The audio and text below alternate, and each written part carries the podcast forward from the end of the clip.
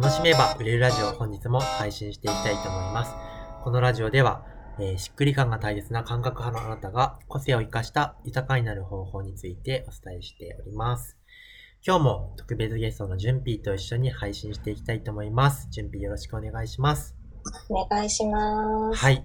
えっと、なんか、今回は、あの、うんまあ、な何本か前かな、その、投資って自分はもともとその成功した人がさらにうん。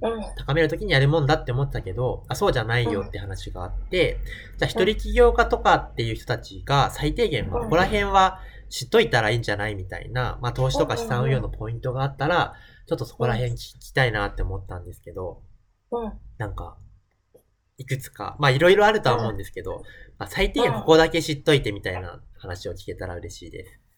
わかりました。はい。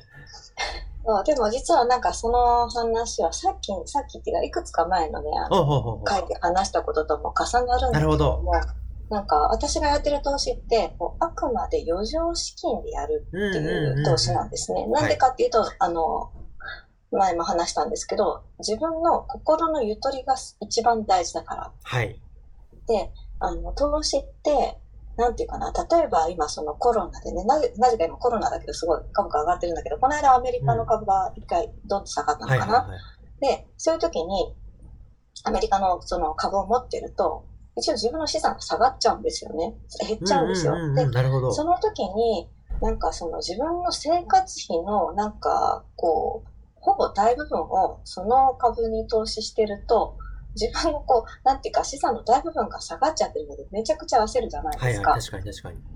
うん。だから、それはよろしくなはいです確かに。確かに。うん。なので、本当にこう自分の中でこのぐらいだったらもうある程度上限、増減し、上下しても大丈夫って思える部分を投資しておいて、何かあーね、その世の中的にこう株価のあの変動があった時でも自分のこう、なんていうか、平常心を保てる状態にしておくっていうことがは大事なので、あ、なるほど。うん。で、なのであくまで余剰資金でやるっっていうことが、ううんん、一つ。で、それって、つまりじゃあそれ、あの、個人起業家の心構えみたいなことに置き換えると、はい。やっぱりその月々の収支みたいなのをちゃんと分かった上で、はい。で、自分の平常心が保たれる状態で、なんか、自己投資とうんか、うんうんあうん。の、それこそ金融の投資も同じだけど、やるっていうこととつながるのかなって思ってるんですよね。はいはいはいはい。うん、なんか多分翔ちゃんとは真逆になっちゃうかもしれないんだけど、うん私とかはだからそのやっぱ起業する時ってある程度最初こう初期投資みたいなのがあるんだけど、うん。私の場合その初期投資に対してこう自分に入ってくるものよりも出ていく方があまりに大きいと私だダメなんですよ。ああ、のなるほど。うん、すごい不安が大きくなっちゃうので、はいはいはいはい。うん、もう、えっと、最初やっぱりその初期投資大きくなってはしまったんですけど、もう自分でこれを回収するまでは次の投資はやらないって決めて、うん。一旦そこで自分がこう今投資してるもの、交通費とかも全部込みで。計算して、今自分こっちのなんかマイナスがこんだけあるから、それをペイできるまでは次の投資をしないぞと思って。そこペイするまでもう自分のこう自力でああだこうだして、あで、あ、回収できたと思ったら次の投資するっていうのをやっていくうちに、あの、全然こう、プラスの方が大きくなっていったって感じしますね。あ。へえ。うん。すごい。ううん、自分の心のゆとりが なるほどなるほど高くって感じです。うん。へえ。で私はなんかその、まあ、余剰資金でやるっていう時の、まあ、目安っていうか、うんなんか、じゃあ一人起業家で言うと、まあ、最初本当に自転車創業的になるから、その時はまあ、うん投資なんてやっている場合じゃないって話じゃないですか。でもなんかだんだん利益が上がるようになってきて、なんか、うんどこぐらいの段階から考えたらいいよって目安とかってあります？あなんか、えっと、私の場合、その、起業家に限らずうん、だけど、まあ、起業してない人も大体なんか生活費の、こう、2ヶ月分ぐらい、まうんあ、ちゃんと、こうんう、預貯金がある状態で、うん。で、えっ、と、さらに、その、月々、まあ年間で考えてもいいんだけど、うん。年間、なんか、年間損してもいい額っていうのをまず決めるんですよ。ああ、なるほど、なるほど。ううん、年間、なんか今まで、その、いくら収支があるかわかんないけど、うん。その、損してもいい額っていうのは実は人によって違うんですよね。うん。うん、なんかそもそもなんか生活資金がいくらか違うし、うん。その人のなんていうかギャンブラー体質みたいな、少々損しても心が動かない人と、うん。もうちょっと損しただけですごいビクッとなっちゃう人といろいろいるので、例えばなんか、そうだな、年間10万円ぐらいうん。は損しても大丈夫っていう人がいたら、いたとしたら、それを3割として、うん。えっ、と、10万円が3割だから、まあ、例えば9万円ぐらいだとしたら、うん。えっ、と、それを3割として、その10割が30万になるわけですよ。うん。うん。うん。ありますうん。うんうんうんってなったら、年間30万ぐらいは投資にしてもいい、投資してもいいんじゃないかなって考え方です。ああ、なるほど。うん。損してもいい金額が3割。うんその、そうそうそうそうそう。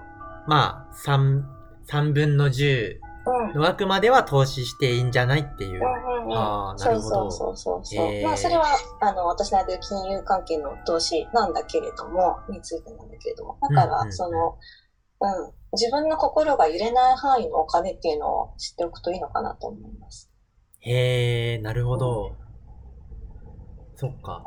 投資ってまあいろいろあると思うんですけど、その時に、あ、じゃあ金額はこれぐらいだなって予算を、なんかどこに使うのかって、なんかまたリスクが高めのものだったり、リスクが低めのものとかいろいろあると思うんですけど。なんか、まずどこら辺を、なんかあの、あなんだろう、情報収集したら、めっちゃ音が鳴ってきたぞ。本当だ。私の場合は本当リスク低いのしかやってない。うん、リスクが低い。で、リスクが高いものはやっぱりそこに対する労力とか知識とか情報量が必要になるので、ー。うん。なんかリスクが高くなればなるほど、そこに対する情報量がすごいとかに投資する時間とか、自分の熱量とかも必要になるので、私お金を動かすことにできるだけエネルギーを使いたくないので、リスクが低くて自分の時間もエネルギーもその気持ちも使わなくて済む、まあ私が伝えているのはいわゆる投資信託なんですけど、はあ。まあ投資信託っていうのにもう使って、あと、ただ実は私、あの、本当2年ぐらい前から不動産投資っていうのもやってて、はあ、はあはそれはちょっとリスクが高くなる分、うんうんうん。うんすごく情報収集とか、あの、不動産の知識が必要になるので、はいはい。そこはなんか旦那さんに任せつつ、不動産の投資もやってるって感え、じです、ね。旦那さんがやってくれてるんですか？その不動産。旦那さんやってくれてます。へー不動産投資は、あの、すごい、なんか、こう、知識も必要だし、ある程度、こう、何年後にその売却した時に結局、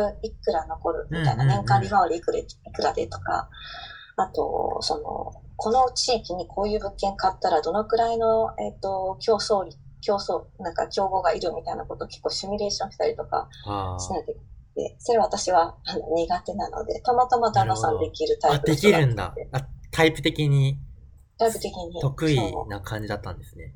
そうそうそう。なのでね、そう、なんかある程度本当にたくさん、たくさんっていうか、あの、資金があって、うん。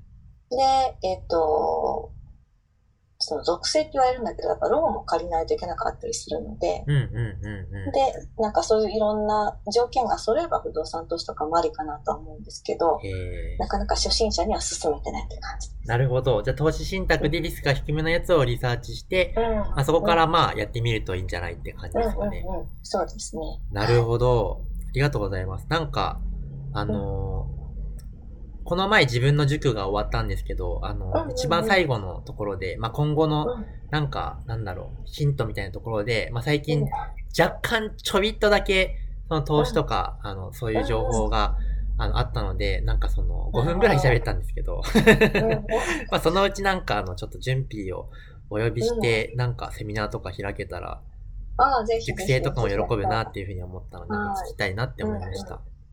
あはい。ぜひぜひ。